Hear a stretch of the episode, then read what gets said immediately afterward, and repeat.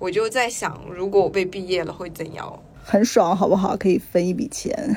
我以前在电视台，就是觉得一定要走的时候，并不光是说这个行业不太行了，或者是钱的问题，而是我当时觉得大家在那个嗯模拟上班，大家为了价值而去创造价值，或者说没有社会价值去创造一些所谓的商业价值，但这个东西其实可有可无的。就是他认为的典型的狗屁工作。人生各个阶段，他都可以有各自的精彩，他是可以去有一些东西输出，然后他可以去转变的。我的那个目标就是会听起来蛮虚的，就是想成为一个能够帮助别人的人，对别人有好的影响的一个人。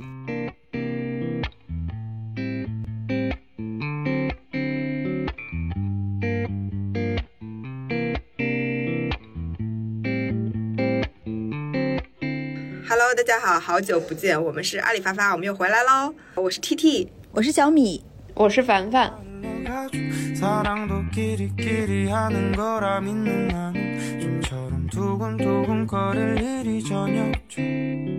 今天呢是我们播客的第十期节目，然后也正好是我们三个毕业十年，所以我们今天想呃，就我们毕业十年，给大家做一些回顾，也是我们自己的一个个人的复盘吧。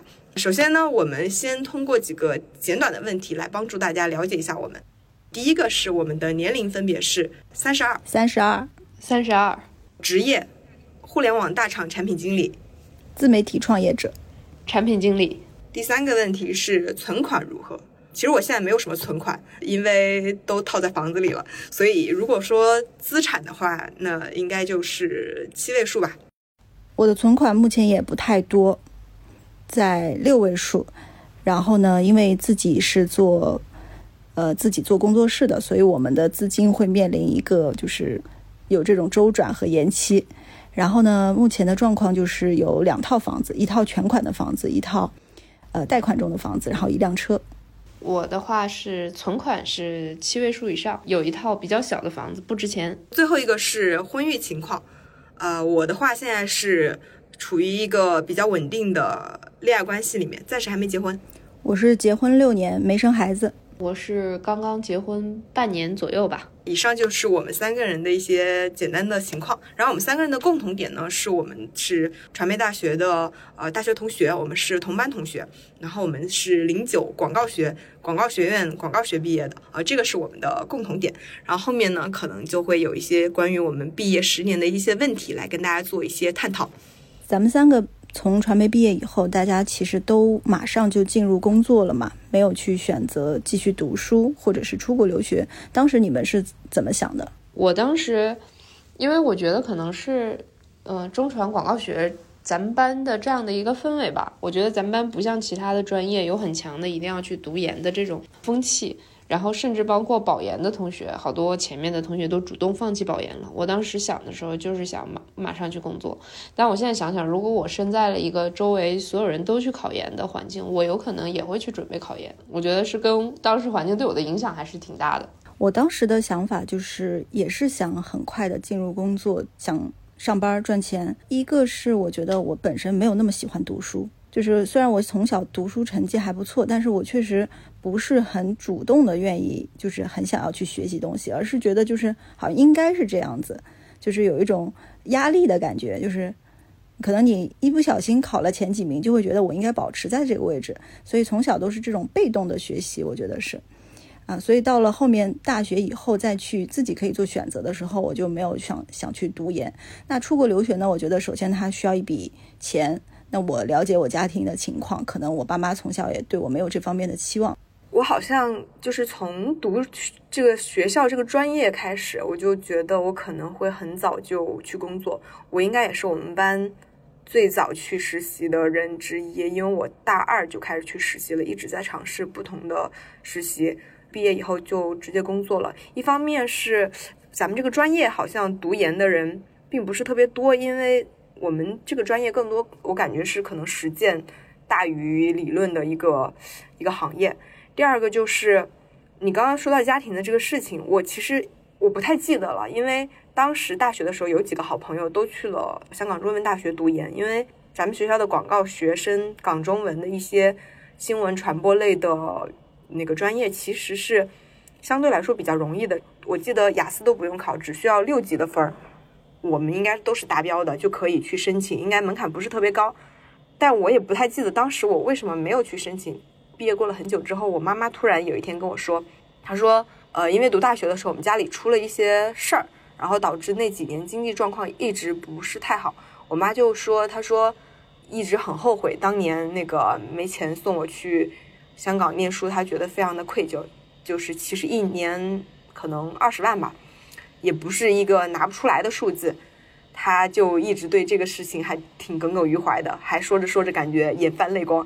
但我其实对这件事情印象不是很深刻了，可能也有这方面的因素在吧。那你们就是从这么多年工作的经历来看，比如说身边的这些同事啊、朋友啊，你觉得读研的或者说有过出国留学经历的这些人，他们对这个工作，你们觉得会有帮助吗？或者有机会的话，你们还会继续想要再说读一个什么东西吗？我觉得可以把我现在的那个就业的经历分成两半来看，因为毕竟毕业也有十年了。我觉得我刚毕业的前面几年的时候，可能本科生。呃，毕业了之后直接工作这个比例还是挺高的，因为我当时周围很多人一毕业就工作了，大家可能身份都是本科生。但进入到最近的这几年，尤其是我现在所在的互联网公司，它的校招生大部分基本都是呃研究生。其实也不是说现在公司招聘提升门槛，而是说研究生的比例这两年应该是比本科生本来就高了很多。那可能就是本科毕业了去读研变成了一个主流的选择，而不像之前失去工作变成了一个主流的选择。所以我自己个人认为。啊，像从互联网这种行业来看，你是本科生还是研究生毕业了，对你工作影响不是很大的，因为基本你进入到这个行业，你都是要从头学起的嘛。但是可能它就会变成了一个隐形的门槛，由于研究生太多了，所以可能很多公司在校招的时候吧，它就是默认都是研究生起，它就变成了一种就是大家一起在卷学历嘛。但我个人是感觉，其实我没有觉得这个学历的差别在工作中可能会带来比较大的不一样。再说出国留学，出国留学的话，我我是觉得还是比较分行业的。如果是说一些海外的业务，或者是对语言或者是海外留学经历有强诉求的，可能你这个海外留学经历是会比较有明显的效果的。但是我毕业到现在的几段工作啊，互联网也好，电视台也好，我我感觉是不需要你有一些海外留学背景的，我也没有感觉到他们在工作中有什么明显的加持。现在身边的那些校招生、实习生，海外名校的比例也非常高。我觉得那只是证明，确确实是越来越卷了嘛。好工作岗位把大家的学历也抬得越来越高了。那你还会想继续读书吗？在这个年纪，因为最近不是那个有个女明星去读张静初是吧？对，考个考雅思吧，然后上了新闻。是的，是的，我还看到过小红书她的视频。我其实我每当工作不顺利的时候，我就想读书。当我第一份工作在电视台的时候，我觉得我转行无望的时候，我就想去读书。在我前几年，我把读书当成了一种逃避，对。但我这两年并不想了，但我可能几年之后会去读吧。但我在想读书的时候，我觉得我一是。摆正几个心态，一就是我不能把它当做一个工作不顺利的逃避；二就是我可能就是做好了这个预期吧，我去读这个书回来对我工作也没有什么增值。那三就是我可能读点我想读的，例如什么读点社会学或者是心理学，那就需要要求我真的能达到上面的那个三点，就是我不把花的这个钱和时间当做工作增值的一个要求。那如果我什么时候有有钱有这个闲，我可能就会去读。嗯，T T 呢？因为我跟凡凡我们俩处的行业非常的相似，所以其实确实对于我身边的这些同事朋友来说，读研或者说留学这件事情，对于我们的工作来说，其实没有什么特别大的加分项，更多的还是你个人的能力。因为互联网公司其实坦白来讲，有工作经验的社招比校招要容易的多，或者说要容易成功的多。是一个更注重实践的这么一个工种吧。当然，其他的行业，例如像金融行业啊，或者是一些可能公务员或者什么其他的，那肯定本科生的门槛基本上可能是不够的。说到会不会继续读书呢？我能想到的也是两个场景吧。第一个就是当我已经实现了财务自由之后，我想要去继续读一个书，因为我身边也有一些。同事他们会去读一个周末的 MBA 什么之类的来丰富自己的学历嘛？我如果还要想要继续念书，可能只会有两个场景。第一个是真的已经时间和那个金钱都足够的充裕，然后去读一个自己想读的东西，跟凡凡刚刚说的一样，啊，就跟一书那个小说里面那些女主角一样，可以读书读一辈子。这第一个场景。第二种场景是，如果有一天，虽然现在没有这样的想法，如果有一天想要润的时候，可能需要我先去海外有就是这样一个学历。首先一个是学历，第二个是语言，可能这种场景会考虑再去读。除了这两种场景之外，可能就暂时没有考虑。所以目前的话，其实是没有这样的计划的。那我在这个自媒体整个行业，我目前觉得说，其实读研我觉得还好，就是研究生和本科生，我不会觉得说有什么太大的差异。而且我反而觉得，可能很多研究生他在研究生这个阶段，只是可能也是逃避工作啊，或者逃避竞争的一个。或者说只是为了追求一个学历的提升，但是我觉得有过出国留学经历的人，他在做自媒体的时候，确实是自带一些优势的。比如说语言上有一些优势，或者说有过一些海外的经历的时候，他能够去丰富他在自媒体这块的内容。那关于我自己想不想读书呢？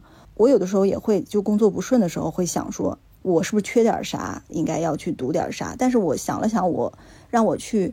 真的变回一个学生的身份，在学校里面这样子做一个全日制的这种读书的一个状态，我觉得可能回不去。另外一个就是有一些经济压力啊等等各方面，包括我现在已经有了家庭，其实结了婚之后考虑的往往不是个人了，就是没有那么自由了。你需要考虑你的家属，需要考虑家属的家属，就是要考虑的东西很多，包括现在三十岁的年龄要考虑生育的问题，我觉得这个都是会影响到我自己去做一些决定的。但是我觉得现在我想明白了，就是说读书它不在于一个形式。如果只是想要学东西的话，其实未必要到一个学校里面去这样子去学，就是通过自己的方式也可以去学。那下一个问题就是，你们还记得毕业第一份工作是赚多少钱吗？月薪？我好像三四千块钱，我有点不太记得了。说真的，三千五或四千五，大概是这个数字吧。我第一份也是大几千，应该是。不到一万块钱，大几千块钱，不到一万块，大几千，这么多，好富有啊！那你已经是我们里面最高的，我记得他可能有八千之类的吧，可能差不多。凡凡第一年去广电的时候，年终奖就拿十万八万的，当时可给我们羡慕坏了。这么高啊？哦，第一年应该是拿了四五万，是因为那年就入职了半年。真的啊？怪不得你最早买房没有用啊，最早买的房也不增值。对，因为当时应该是入职了半年，可能年终奖拿了四五万，所以我当时非常满意的。对，然后也在那儿待了四年的时间。现在的话，哎呀，那我去年和今年对比之前的差异可很大，因为我们今年年终奖的影响非常大。如果是说拿去年的话，情况下可能整体的薪资就是不是说月薪啊，就整体的薪资可能对比之前整体的薪资是呃三倍左右，差不多这样吧。嗯。我第一份工作是三千五，当时就是第一份工作啊，我觉得能找着工作就不错了。现在的收入的话，我觉得可能前几年我觉得还行，就因为 total 来看，我的这个毛收入，呃，基本上每年都有七位数，但是实际上净收入，我后来算了一下是不太满意的，就是因为。我们的包括自己运营公司，然后包括这个买车买房，它的开销实在是太大了。包括收入增长之后，我们相应的花销也比较多，所以最后算下来一年可能剩不了多少钱。这个时候我就开始会陷入一种焦虑，或者说觉得哎呀自己是不是没有进步这种感觉。因为我们做这个行业，可能就是有那么一点靠天吃饭的感觉。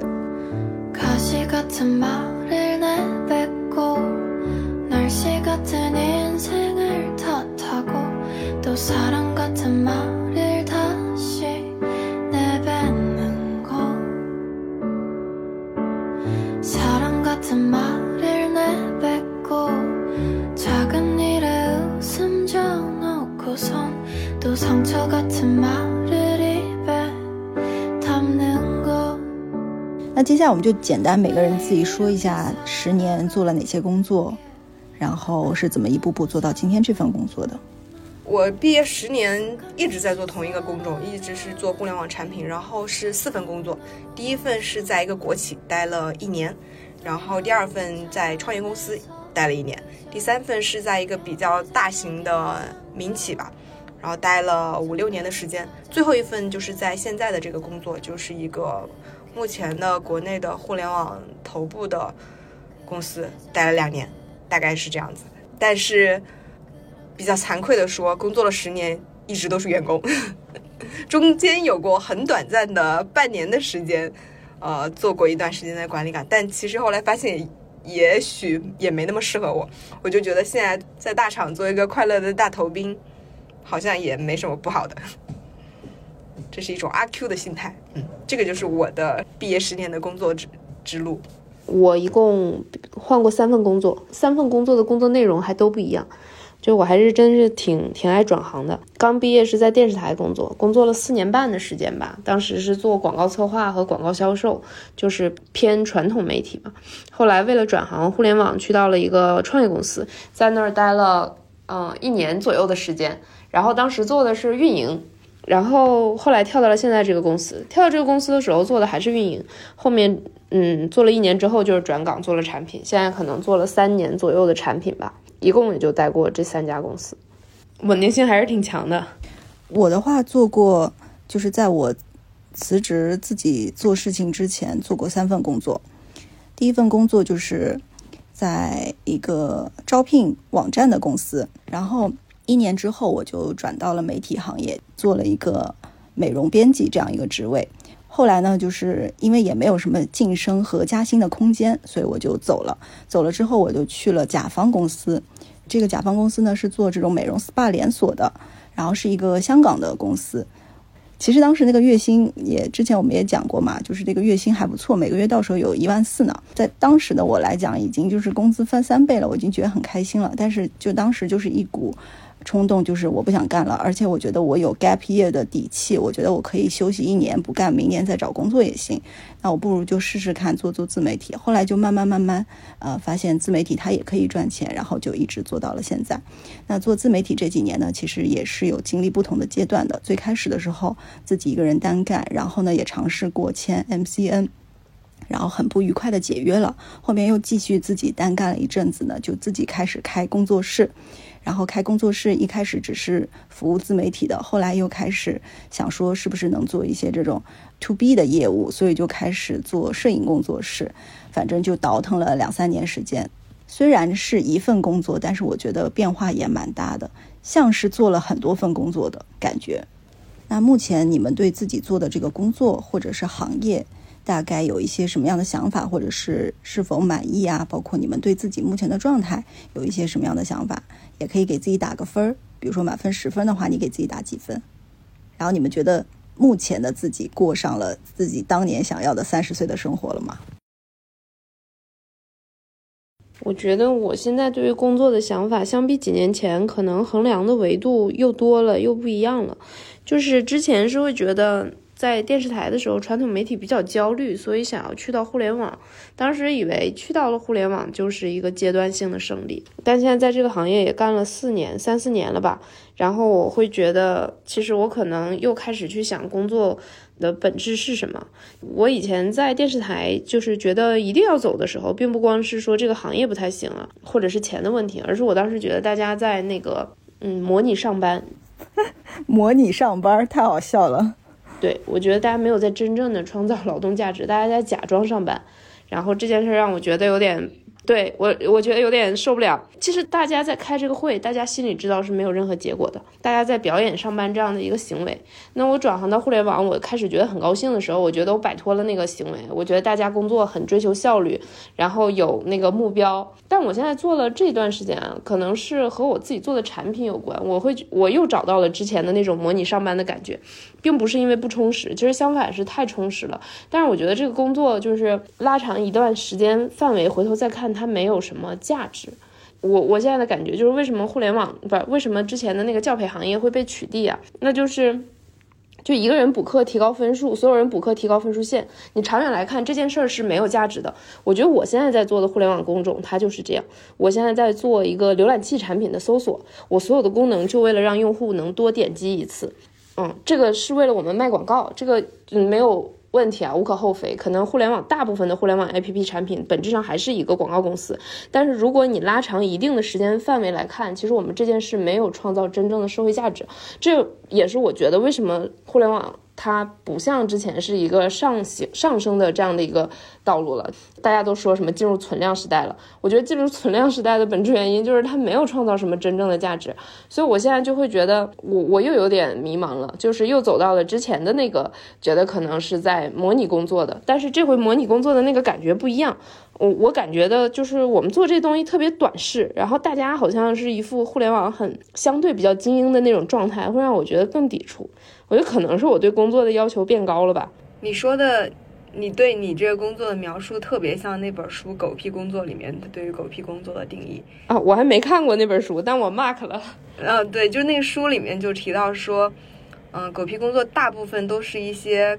嗯，受过比较好的教育的人，然后他们在做一些自己心里其实也不是特别认可，但是还拿着相对高薪的工作的一些事儿，就是大家心里都默默的知道这个工作没有什么意义，对我个人来说可能也不会有什么帮助。包括你说的，呃，社会上也少了这么个工作，也照常运转。它不像如果社会上如果没有像清洁工或者是没有像厨师这样的工作，可能是不 OK 的。那没有清洁工，没有厨师，大家的生活会得到问题。但是像咱们这样的所谓的工种，大家为了价值而去创造价值，或者说没有社会价值去创造一些所谓的商业价值，但这个东西其实可有可无的，就是他认为的典型的狗屁工作。所以你的这个心态跟他描述的非常之相似。虽然你没有看这本书啊，你可以去看看。你觉得现在三十几岁的生活是你毕业的时候那时候的预期吗？哎，我觉得还超出了我的预期！我那天早上买了一杯咖啡，然后从那个楼下门口保安旁边经过，上楼的时候，我我当时就想到我。高考完了，当时出了一个电视剧，叫什么《丑女无敌》。我因为报了广告学专业，然后那个无敌就是做广告的，然后我去看了一下那个电视剧。我当时就想说，我要是能去一个写字楼里面，然后端杯喝的，每天去上班，我就感觉这就是我大学毕业之后追逐的工作了啊。那可能现在咱不都 每天不都是这样吗？新形式的一个纺织女工。那你给自己打几分呢？我觉得还可以，但我刚才的那个困惑吧，是可能就是想多了的时候会去想的。你要是总的来说，我我对我自己还是比较满意的吧。我这个满意可能打个七分儿。我这个七分儿不是说我现在钱赚的够多了，或者是我当上一个领导了。要从这俩维度来比，我这个五分都打不上，就三四分吧。但是如果是从我觉得，啊，每次还都能转行，就还能大龄转行，然后还能适应一个变化这个层面来说，我觉得我对自己还是满意的吧。嗯，T T 呢？凡凡刚刚是从一个有一些宏观的层面来描述这个东西的，我我就从一些比较小的、比较个人视角、比较微观的状态来评价吧。我觉得一方面，我现在的工作让我拥有一定的自由度，而且我能够从中获得一些个人的价值。然后另外就是做的事情也是一个我相对。比较擅长且不太讨厌的事儿，所以从这几个就是长比较传统的呃给一个就是工作来打分的话，我觉得可能能够打到一个八分吧。而且他给了我不错的收入，且我们公司的福利也都蛮好的。然后有没有过上自己想要的生活这一题呢？我很巧，我在。应该是在一二年的时候，当时我还在 Four A 实习的时候，我当时最羡慕的就是我们那个 manager，还是还是 manager 在上面，Prince 当时是 director 还是 manager，我忘记了，可能是 AD 吧。对，应该应该是因为就相当于他是我的加二嘛，对吧？他是主管再加一，他是加二，他可能是个 AD，他他他是一个北京人，三十岁，然后他当时就是可能年薪。我估计有个二三十万，估计可能也没有，一二年的水准，哎，随便吧。然后她当时就是，她是一个北京人，然后她是人大的，她嫁给了她的高中同学。我觉得她的生活状态非常的好。然后当时我就很羡慕她，我就说，如果我三十岁的时候，啊，成为她这样的人就好了。但我觉得现在回想起来看的话，当时很羡慕的是，一个是他，呃，有一个。很好的亲密关系，然后呢，在职场上面呢也做得还不错，并且公司每年有两次公费出国旅游，我当时非常在意这件事情，然后我就觉得，嗯，如果我三十岁的时候也能达到这几个标准的话，我应该会很开心。现在回头来看的话，这些条件倒是都有达到了，然后这个收入水平，即使是算上通胀的话，可能也比，就是因为毕竟互联网公司比广告行业还是赚多一些嘛，所以用我十年前。就是想要过上的生活，我觉得现在是算是过上了。嗯，我现在做的行业，我简单来说嘛，就是自媒体行业。我其实对这个行业来说，我是觉得又爱又恨了。爱的话，我觉得就是说，它确实创造了很多的可能性，它让大家看到了无限可能。那恨的地方呢，就是说，现在这两年来说，确实很卷，确实觉得很难做，各种舆论混杂，然后被流量裹挟，就会时不时陷入一种焦虑和迷茫的状态。了解到这个问题之后，我今年也一直在思考，就是怎么样去应对这些问题。因为你不能被这些东西推着走。可能在过去几年，我觉得我所有的这些一点点小成就也好，或者说我的这个收入增长也好，我觉得都是源于一个大环境的影响。那现在整体环境是这样一种竞争很激烈的状态下。我怎么样去保持依然对这份工作有热情，或者说能够创造更多的这种可能性，就是是我现在在思考的一个问题。所以目前的状态来说，我觉得我，特别是今年是一个在进步中的一个状态，我对自己的这块还是挺满意的。就是我发现我很多的这个思想上的或者意识上的东西在进行转变，这个就已经很好了。就是可能我没办法一下子做到整个行动力或者说业绩上的一些变化，但是。我觉得能够从思想层面先进行一些改变就已经蛮好了，因为我们也无法改变环境，只能改变自己嘛。然后我给自己状态的话，大概也是打个七分的样子。那你们就是十年嘛，毕业十年一直在做工作，其实你们两个都没有过很长时间的 gap，对吧？我就没有过 gap，基本上没什么空窗期的。对，都是一个工作接着一个工作做，再去辞职。对，所以没有裸辞过。是的，不会裸辞的。我们都是保守型人格，找到下一份工作才会辞掉上一份工作，从来没有裸辞。对，其实我们之前也聊过这个问题。然后你们当时，我记得当时你们说不会裸辞的原因，是因为可能是在异乡去打拼的一个状态，还要交房租，所以每个月两万块月供让我无法裸辞。我觉得我是性格问题吧，因为我那个房子也没什么月供。我这个压力不是很大，但我主要是如果我真的离职了，我可能会寝食难安，我可能只能爽两周吧。就我对我自己的了解，很可能。但我这个心态我最近改变了，因为我们公司前阵子其实也有迎来毕业潮，我就在想，如果我被毕业了会怎样？很爽，好不好？可以分一笔钱。对，毕业拿一笔钱，然后因为真的是很。很久都没有一个很长的时间休息，呃，我就可以先休息一段时间。我觉得一方面是对于自己找工作还是有一些底气的，第二个是可能我现在的这段稳定的关系也给了我一些安全感吧。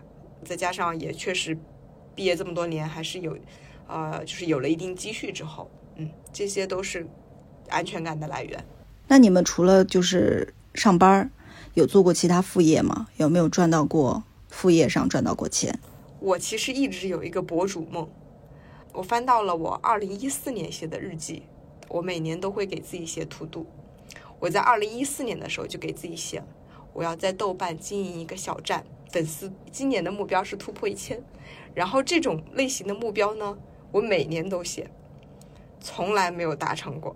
你知道，我又做 B 站。又做小红书，又做豆瓣，没有一个账号的粉丝是超过一千的。B 站二百四，小红书五百六十七，豆瓣儿曾经最高的时候接近一千，现在掉到只有八百多。所以这个事儿就是，我感觉我还挺努力在做这个事儿的，但是我一直找不到门路。人家经常会说，嗯，你在抖音上班，你们在抖音做一个账号不是非常容易吗？我心想，你懂个屁呀！你知道我有多努力，从来没有成功过吗？第二个事情呢，是我去年年底成立了一个户外俱乐部，然后呢，开始呢就是免费组织大家做一些户外的徒步啊、露营啊这样的活动，就不盈利的。开始也没想那么多，直到大概上个月，开始做一些收费的活动，呃，收一点点钱啦，露营啊、徒步啊，还有包括冲浪什么的。我前两天算了笔账，我可能累计挣了个两三千块钱吧，但我觉得这个已经超出我的预期了。我记得你去年说过，你你今年只要在副业上赚到两千块，就是就是一个目标了。我记得你说过。对，是的，现在 Q 二就已经实现了这个目标，觉得还蛮开心的。对呀、目标已经达成。所以就自媒体这个他妈的谁爱做谁做去吧，老子不做了。凡凡说吧，我没有做过什么副业呀，但我有，就是帮别人牵线拉拉皮条，卖我们家东北特产。啊，对呀、你不是有做过这个吗？我记得。我觉得我错过了靠这个赚钱的时机。我在电视台的时候，其实因为周围的同事岁数比较大，又是广东人啊，他对这个其实是比较讲究，而且是觉得我们东北特产价格比较低，有很多人买的。我那个时候每年过年就是帮他们拉群去卖那些灵芝孢子粉啊什么的，十几斤、几十斤都有的，还有西洋参什么的，就是很多人买。但我我没想从这里面赚钱，可能就是帮我们家卖的多一些，我哥我嫂子给我发红包。嗯，大概可能就是这样。后来我嫂子跟我讲，就是她在不同的地方有那种非官方的一些代理，说像上海，因为我之前有那个，就是可能我那次同事一下买了很多，就是灵芝孢子粉，买了十几斤的那种。然后我问他，我说我这是不是算是买很多的？我嫂子说这个不算啊，她说上海他就有之前在他这边的那个顾客，那个人每个月会跟他买很多很多的这个量，他也不管他是怎么样的，他就报给他一个价格，那个人可能自己再去分销。所以他当时是鼓励我可以去做一下，但是这个事儿也不了了之了。到现在为止，也是偶尔有一些朋友吧问我，我就帮他们牵线拉桥，然后我可能我嫂子就给我发个红包表示一下感谢。其实，在电视台的时候应该搞一搞，我觉得当时至少能小赚一笔。肯定能赚。但我现在这个环境不太行了。你忘了，你还有一个副业，你曾经短暂的跟那谁一起做过香港代购。啊，对我跟李艳艳一起做过，你还做过代购呢？我俩就做过一期。啊，只做了一期吗？只做了一期，就我俩真的跑到了香港，只有一期。啊，因为我记得当时好像还还弄了个小号，就是恋艳弄了一个小号，我现在还有他那个小号的好友。那人家干什么都比较认真，他当时还弄了一个小号，我还想说不必了吧。然后发现赚钱吗？然后后来我们两个就不了了之了，因为太累了，真的太累了。对，我觉得做代购不挣钱，还是还得干体力活，还得花时间，还得售后。曾经是挣钱的，现在港代没什么。对，曾经是。那时候信息不流通吧。对对，现在各种平台呀、都都方便很多了，没有什么价格优势了。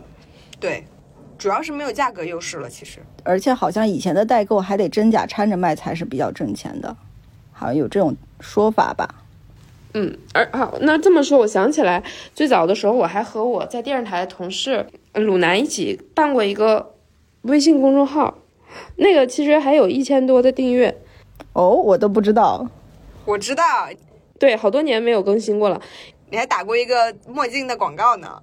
对，那个是我的同学赞助我的。当时是因为前期我们写了一些文章，然后托周围的同事转发，然后也是强迫周围的同事关注，然后有了一点量。后来我们两个写东西就是左右互斥，你知道吗？就是他写的那个风格吧，可能我就不爱看，然后我写的那个风格他不爱看，然后两个号只要一发文章就会掉粉儿。为了保证那几位粉丝，后来我们现在已经都没有更新了。我好像自己再也没有去看过那个 微信公众号了。不更新就不会掉粉，对，不更新就不会掉粉。对的，粉丝就会一直留在上面，因为他发现不了。真的，我跟你说，我小红书不是才五百多粉丝吗？昨天更新了一篇，立马掉粉两个。不更新就不会掉粉。哦，说起来，我小红书也有副业，大概挣了一百多块钱。在我粉丝只有二百的时候，就有一条瑜伽裤找到了我，让我在我的某一篇笔记里面植植入它。可以精准投放了。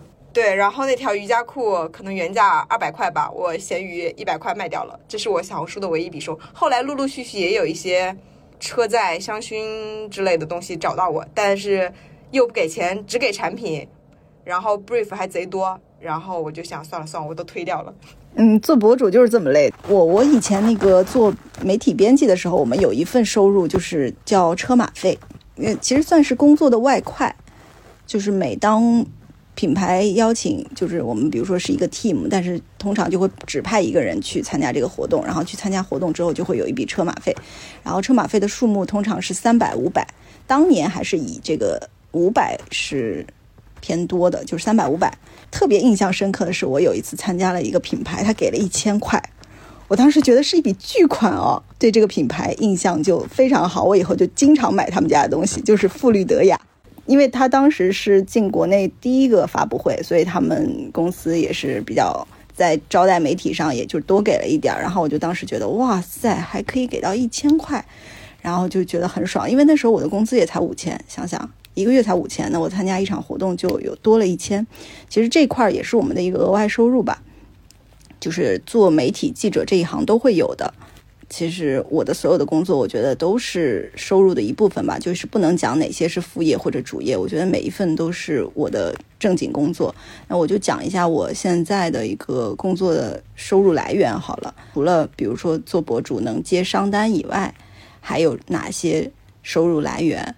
一种类型的是，比如说我在装修阶段积累了一些这种资源。如果说这些资源他们比如说，类似于淘宝店，或者说他们是一些供应商，然后我觉得他们很不错，我就把把它放到我们我的 list 里面。那我会专门有一个账号是引流，有些向我提问的这种装修粉丝的，他们需要跟我去要一些资源，或者是求得一些推荐的东西，那我就会给他们推荐我觉得比较好的。如果他们承担了，可能这个老板会给到我一些佣金，这个是其中一种形式。但这块我确实做的不太多，为什么呢？因为我觉得很麻烦，还有就是靠谱的供应商真的很难找。就是我愿意推荐出去的，一定是我觉得他们的服务是很好的，就是我敢打保票的。我觉得我可以推荐给粉丝，否则就是真的是给自己找麻烦吧。我觉得，因为这个部分的收入都不多的，可能就是几百块钱。但是如果说你万一哪个不好，粉丝就会觉得说是是你给他推荐的，就会找你麻烦。因为我觉得装修是个大事儿嘛。除此之外，就是我们在各个平台上发布视频。如果像，尤其像这种抖音、西瓜，他们是有这种流量的广告费的嘛？然后这个算是一部分。如果你这条视频流量爆高，就会有一些自然来源的这个，就是通过广告点击来源的这个收入。比如说像是李子柒他们这种头部的。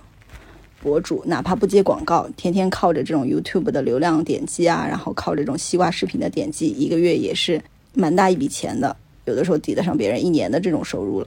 然后我这部分还是挺少的，可能一年就个几千块钱吧，不太多，因为我的视频流量都不怎么好。然后呢，还有就是像我工作室这块，一个是帮品牌做一些服务，比如说我们阶段性的给品牌做项目，然后项目就会有一笔收入。然后呢，如果说我们我们我们现在有全年的客户嘛，这个每个月都会有一笔收入，但是需要我们垫款，大概垫个周期是五个月以上，就是可能五个月前的这笔款还没有结，我们就需要自己先垫上，就会导致一个现现金流的问题。然后这块也是我的一个收入。然后前两年的话，我不是有开那个工作室嘛，就是开摄影棚，然后摄影棚出租也是我的收入之一。但是这个 total 类挺失败的，我觉得没怎么赚到钱吧。属于一个收支平衡的一个状态，大概就是这些方式。然后包括上次做直播，如果我想要做，每次做直播都会有一点点收入，但是就是看你自己愿意投入的时间了。啊，你做的越久越多，你这个收入就会越高。像上一次就赚了几百块钱，我自己肯定是觉得判断下来是觉得不太值得。但是我觉得，我想想啊，如果说是一个。素人他这样做直播一一晚上就能赚几百块，我觉得也还不错了。他做着做着可能就变成几千块、上万块了，我觉得也是一条赚钱的方式，就是做直播。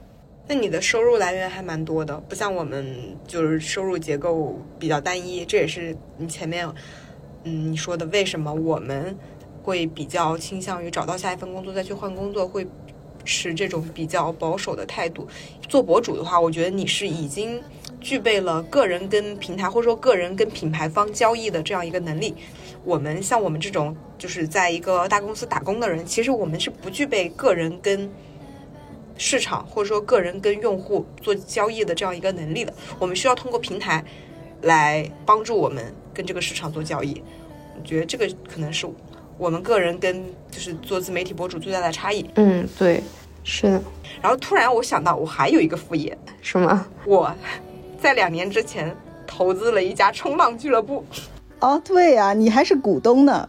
对我还是一个股东呢，你拥有一个股东的身份。嗯，这个可以展开说说。但是呢，至今我这个股东身份呢，两年了，没有拿到一分钱的那个分红。呃，但是呢，你投了多少钱？这是可以说的吗？我投了，你就说数字，那六位数，反正六位数啊。嗯，六位数，对，六位数，几十我就不说了。嗯。然后，呃，但是因为我是股东嘛，所以我自己会有一个就是免费冲浪的这样一个福利。股东作为合伙人之一，也是其实也是销售，因为就是我每介绍出去一个冲浪的单，会有一些返现。只不过我没有特别认真的在做这个事情，之前一直都没有太。就是做这个事儿，呃，直到今年我开始做我这个户外的俱乐部之后，就是可能挂在一个平台上面，偶尔会有一些人过来咨询，然后包括身边可能我有一些朋友想要做吧。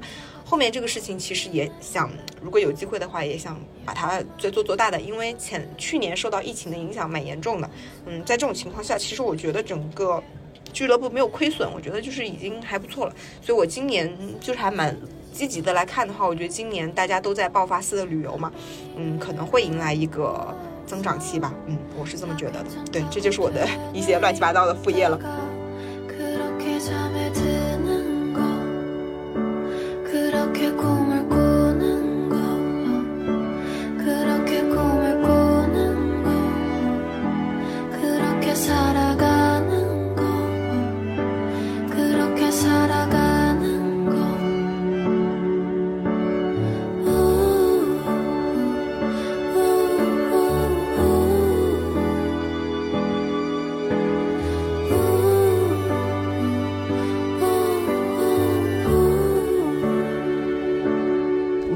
做一些总结性的问题吧。你们觉得自己二十岁，或者说刚毕业那会儿，就这十年，你们觉得最最大的变化呀是什么？或者说三十岁之后，最近这几年哪些事情上发生了变化？我先说吧，我我觉得可能对比二十多岁的时候，最大的变化还是心态上的。我不记得这个话在咱们之前的节目里说没说过，因为我觉得我二十多岁的时候还是很容易处在一种就是不甘心和啊就那么地吧，就是反复交织的这样的一种状态，就是看到。看到别人就是取得一些成绩啊，或者是混得好啊，自己其实心里多少还是有点羡慕，会有点觉得啊，其实我应该也可以。但是过了三十岁之后，我觉得我这个心态不是说完全没有了，确实是好了很多，平复了很多。其实大家都是相对公平的吧，因为我是跟我同龄人来看啊，因为我们可能跟八零后所谓的再比我们早个呃五年十年的更好的赶上社会红利的这些，那其实他们确实比我们幸运。但和我身边同龄人来比，我是觉得，如果谁在职场上或者做的比我好，我觉得真的一定有他的原因。要不然他入行的早，那证明他决策比我好；二就是要不然他自己特别拼，那我确实拼不到那个份儿上。就算是他有资源有人，这这也是他自己的优势。所以我很多时候看到我的同龄人啊，或者做的什么比我好一些，其实我很很少去眼红了。我只会觉得啊，挺好的，嗯，可以的。我肯定有这个原因啊，他这个他好累啊，我可能做不到啊。那个他领导好喜欢他，行吧？那领导不喜欢我，其实我自己少了很多这种为不甘心而去内耗的这个情绪。我觉得确实是一种成熟。我说两个比较。务实的变化吧，第一个当然就是一定比二十来岁的时候更有钱了。有很多东西以前就不是不敢想的，就是现在就觉得是稀松平常的事情。嗯，就像凡凡前面提到的，每天拿一杯咖啡在写字楼里面打工，就你现在去买一杯咖啡，或者你去山姆买个什么东西，包括你现在想买的衣服什么东西，包括呃，更多的是我们前面也讲到钱花在哪个事情上。其实我总结了一下，我觉得我们。都有一个共同点，其实会把钱更多的钱花在体验上面了。就以前我觉得我们，当我们还是穷学生或者刚毕业的时候，其实是有很多我们没有那么愿意花钱去体验。举个例子，去上私教课啊，就这些看不见，我们不愿意去把这些钱花在看不见的事情上。但我觉得这个是。就大家消费观的一个很大的变化吧。就这毋庸置疑，是因为大家的经济条件变好了，就变有钱了嘛。变有钱的呢，就变得有底气了。我觉得这是一个很大的变化，这也是我们自己经济独立的给我们带来的最最大的一个好处吧。这第一个事儿。第二个事儿就是我觉得变得更自信了吧。就其实，嗯，刚念书的时候。还是有那种很明显的小镇做题家的那种气质在身上，就是有一些土味在身上。你知道咱们学校那么多洋气的人，我一个出身县城的，讲着湖北普通话的人，到了一个这样的学校，这么多漂亮的、有钱的艺术生的学校里面，就是还是会有一些自卑在身上。反而是随着工作的一段时间，或者说经历了一些事情之后，慢慢的会越来越自信。然后，当然，这个也跟谈健康的恋爱有关系。我觉得这两个事情是我自己身上比较大变化的，就是比较好的方面。嗯，你俩刚刚说的我都挺认同的，就是我觉得都存在着一样的变化，心态上的，然后包括说有钱了变自信了之类的。我觉得我变化倒不是说是二十到三十十年的变化，我觉得可能就是最近这一年的变化。我觉得我可能慢慢慢慢清晰了，就是。有一点点概念了，对于我的人生目标或者人生方向，有一点想法了。这个这个真的是我十年前完全没有的东西。我那时候很欠缺这样的东西，甚至不知道需要。就是我发现我原来根本不知道人生需要找到一个什么样的目标。就是我原来的目标可能就是今年的 KPI 就是赚钱赚到多少，或者是一些很很切实际、很眼前的一些事情。然后我后来发现人生。不能只是有这些眼前的这个事情指引你，因为你很可能完成了之后，就又会陷入到一种迷茫的状态里面。就是人生得有真的是精神层次上的这种大的目标的指引，当然也可以是赚钱，也可以是赚钱这种目的，不是说赚钱不不可以作为目标之类的。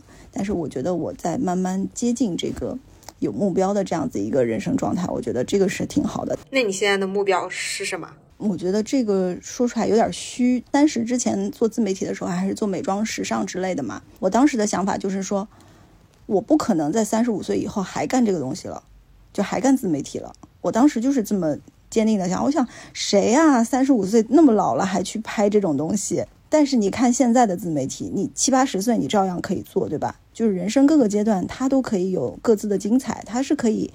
去有一些东西输出，然后它可以去转变的。就是自媒体，它只是一个工具。你你做什么内容是可以随着你的人生去改变的。就像我现在做的内容，可可能跟我去年的已经有一点点不一样了。那我明年做的内容跟今年可能有不不一样了。它是可以变化的嘛？所以我现在觉得这份工作它是可以一直做下去的。只要我想做，只要我想做，然后只要自己觉得有价值，我的那个目标就是会。听起来蛮虚的，就是想成为一个能够帮助别人的人，对别人有好的影响的一个人。你是不是听起来挺虚的？挺好的，就是有这样一个想法吧。我还有一个感受，就是也是我最近感受很强烈的，就是我会觉得，嗯，也是二十到三十开始了一些真正的思考。就是以前也会思考，但是以前更是流于就是课本啊，或者是学校教你的那些东西，就没有一些就是像。小米是说，今年开始主动思思考一些自己人生到底想要什么的。其实我也是觉得开始思考这样的一些问题，可能觉得这些问题不接地气，但是我觉得意义还是很大的。就如果你开始思考，你才会去开始，就是呃学习吧，或者是有一些输入。我我说的这个学习，我觉得看书是一种学习，看电视剧也是一种学习，看短视频也是一种学习，就是跟人接触打交道也是一种学习。我经常和你们两个在聊天的时候，我会觉得你们有的时候会说一些。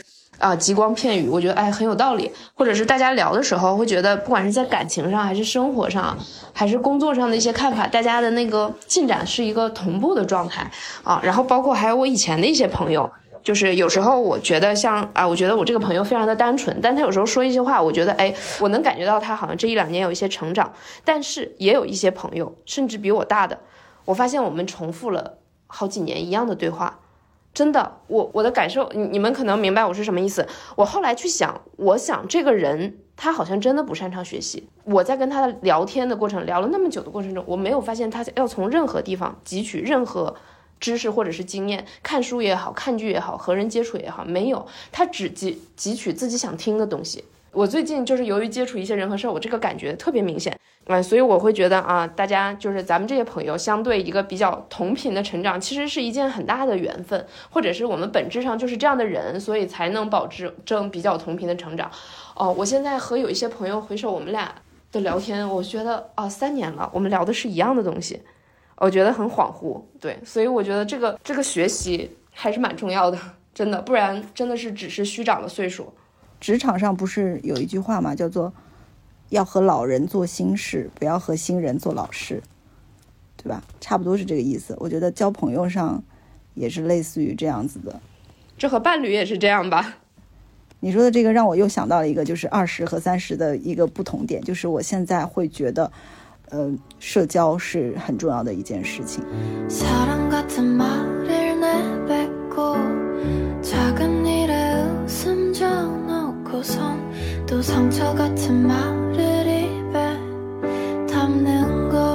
我们刚刚讲了，就是变化嘛，就是二十到三十的变化，其实大家都还挺有感触的。然后，那你们觉得现现阶段最困扰的事情是什么？现阶段，我觉得我就是可能在想下一步要去做什么吧。因为我之前会觉得我由于没有职业规划导致频繁转行，但是现在那个市场下行，我觉得好像转行也不是什么问题啊。我也逮不到什么风口了，可能那个以后七十多岁的时候就可以和小孩去讲，我做过很多不同的职业，他们之间毫无关联。我觉得这个也比较值得炫耀，所以我现在就想，我可能三十五岁之后我要去做的事情，但我那个要做的事情，我希望是一个可以呃持续增值的事情。还有一点是需要终身学习的事情，我可能想要去找下一步的一个方向吧。T T 呢？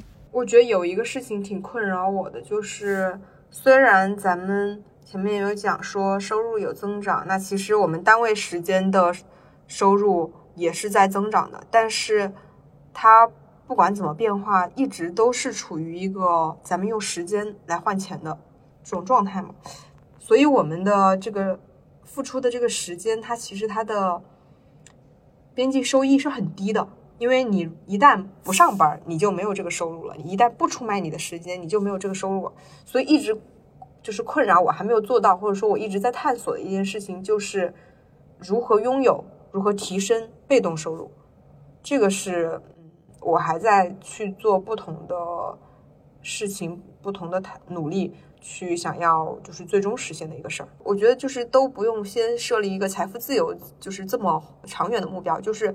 我希望有一些稳定的被动收入，就是探索如何财富自由。我觉得会困扰我的，就是说我常常会觉得我想要的很多，或者说我对自己的要求很高，然后而我发现我是一个非常普通，能力也很一般，然后意志力也很不坚定的一个人，就是就是觉得自己没那么好，就是就是会有这种困扰。然后就觉得自己确实得花点时间学习进步，然后才能够达到自己对自己的期望吧。倒数第二个问题啊，现在我们毕业十年嘛，大家对毕业二十年的生活展开一个期望吧，就是希望十年之后过上什么样的生活？我可能希望未来十年，首先那个法令纹啊，还有就是面部下垂啊，这个不要很严重。可以达到一个人群 人群前三分之一这种情况吧。首先看起来别太老，花钱就可以了，花钱就能解决。花钱也很难的，花钱也很难的，因为我是感觉抗衰这件事真的不是花钱就能解决的。下期专门聊一个抗衰的话题，感觉又能聊一个小时。嗯，是。第二点的话是希望还是有，就是延续现在稳比较稳定的一个家庭关系吧。然后，如果当时顺利的话，还是有一个稳定的亲密关系、家庭环境，大概是这样。然后第三点，在事业上，我希望我刚才说到那个困惑吧，在未来的十年能找到方向，就是可以投入我说的能做，呃，后半生或者是终身学习的一些工作吧。我希望十年之后应该是能住到自己满意的房子了。首先，希望已经在这十年内能够成功的帮助过很多人了，然后自己能够有一些代表作。出现在别人眼前的时候，能够能够更加的自信一点，因为我觉得我现在现阶段还是有的时候还是会蛮缺乏自信的。然后到时候就希望自己真正能够有名字了，就是在某可能某一小撮人群当中，啊，是一个有名有姓的人了。啊，最后一个问题是问你俩的，就是因为你们一个刚结婚，一个马上要结婚了，然后对于结婚这件事情，你们有什么期待或者或者遗憾的事情吗？我可能在婚姻里面，我觉得成长了很多吧。嗯对，我觉得我可能对很多事情的看法对以前是有改变的。以前也没谈过多少恋爱，我以为恋爱都是只有一些阳光啊、积极啊、正面的东西。我觉得现在进入婚姻了之后呢，其实这些东西，嗯，也还是有吧。对，肯定还是有的。但是我可能是就是在三十岁之后，就是有一种突然长大了的觉悟。就是我觉得可能这个关系并不仅仅是说啊，我们一起谈恋爱、吃饭、逛街，只有这些开心的事儿，而是说这个人就是会觉得，呃，有家可回。我们两个是在这个城市的一个呃战友，就是是一个让人比较安心的一个关系。，T T 呢？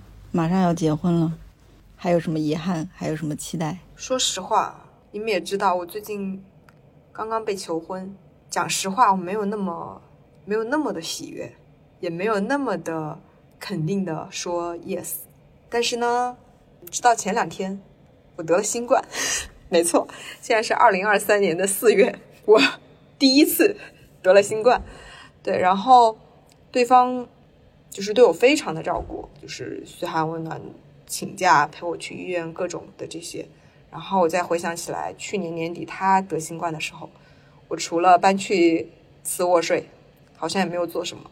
经历这些小事儿的时候，我又会觉得，我好像现阶段也不是很离得开这个人。其实，就我虽然是一个嘴很硬的人，但是呢，跟我身边这个人在一起，确实是让我的生活在很多层面都变得就是更加的幸福和可靠的。所以我还是抱着一些未知的心态来接受这个状态的变化吧，并且啊、呃更多的有一些希望，有一些积极的态度在里面。嗯，大概是这样子。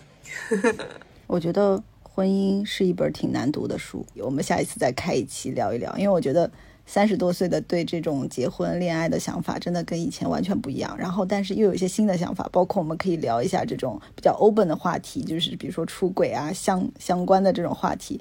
大家如果有兴趣的话，可以在这个评论区留言。那以上就是我们今天这个毕业十年的小总结，就到此结束了。谢谢大家的收听，然后我们下期再见，拜拜。